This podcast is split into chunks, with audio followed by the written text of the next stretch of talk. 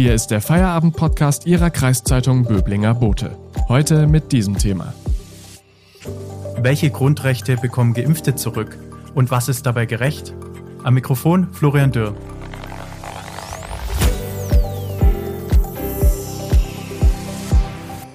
Heute gibt es mal wieder einen Gipfel, einen Impfgipfel. Bundeskanzlerin Angela Merkel und die Ministerpräsidenten schalten sich zu einer Videokonferenz zusammen, um zu klären, welche Regeln künftig für Geimpfte gelten sollen. Die einen wollen komplett ihr Leben von vor der Krise zurück, andere finden es falsch, dass Geimpfte jetzt noch weitere Freiheiten bekommen sollen, obwohl sie ja jetzt schon weniger Angst vor einer Ansteckung haben müssen. Was ist da genau richtig und worauf muss man achten? Darüber spreche ich heute mit Christian Gottschalk, dem Politikredakteur und Rechtsexperten der Stuttgarter Zeitung. Hallo Christian. Hallo Florian.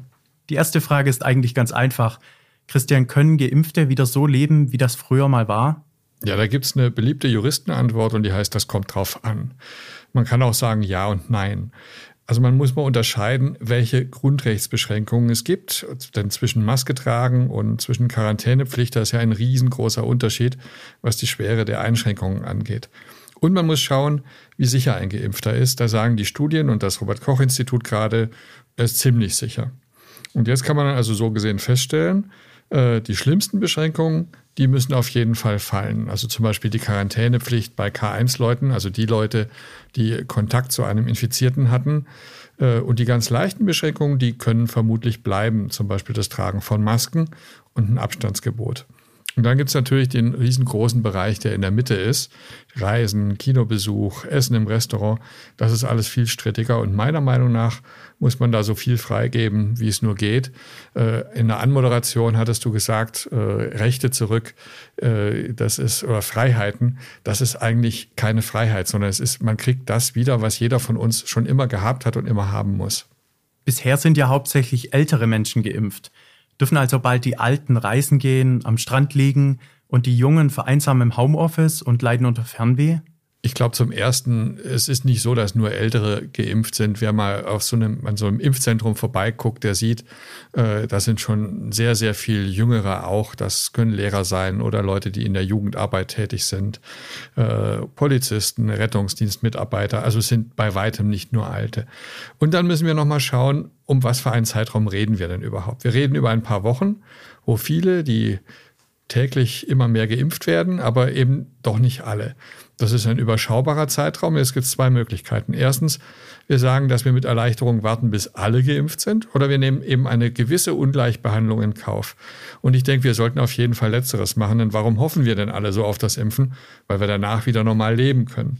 Wenn wir impfen und dann sagen, alles bleibt im Lockdown wie gehabt, dann widerspricht das ja all der Hoffnungen, die wir bisher hatten. Und Hoffnung haben wir in der ganzen Pandemie wirklich nicht zu viel gehabt. Da zeigt sich einer aber besonders skeptisch. Stefan Weil, der Ministerpräsident von Niedersachsen. Er spricht bei dieser Thematik von gesellschaftlicher Sprengkraft.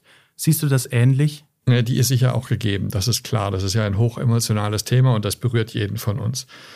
Und deswegen denke ich, muss es auch Bereiche geben, in denen Geimpfte und Ungeimpfte gleich behandelt werden, zum Beispiel bei der Maskenpflicht.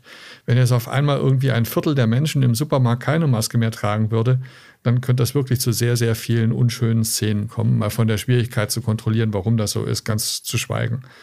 Und so eine Maske, die ist ja auch nicht wirklich eine Behinderung.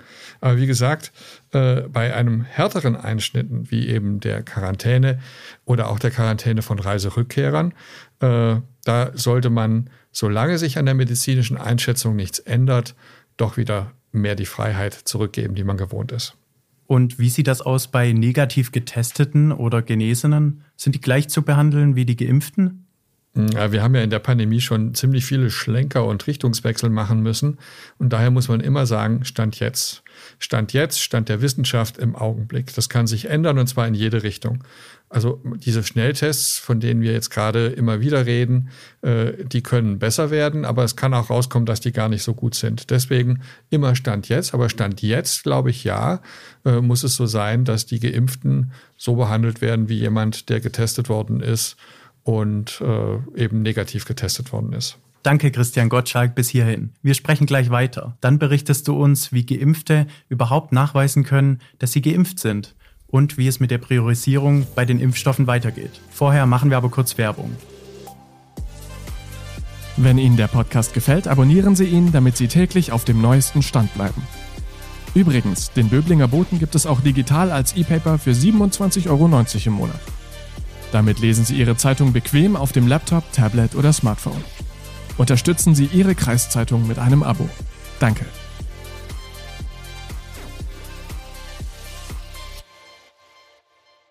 Christian Gottschalk, Politikredakteur und Rechtsexperte der STZ, hat uns vor der Pause gesagt, ob Geimpfte künftig besser gestellt werden sollen.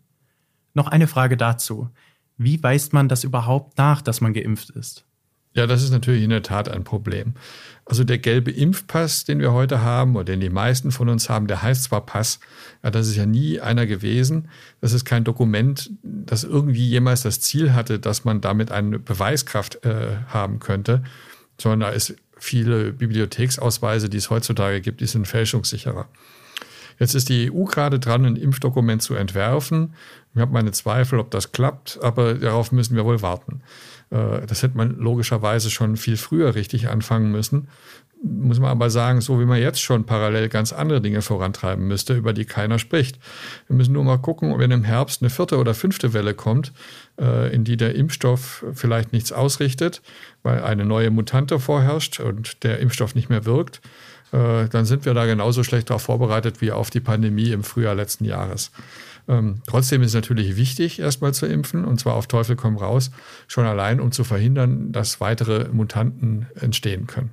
Ein Streitthema ist ja auch, dass bisher noch nicht alle geimpft werden, die das wollen.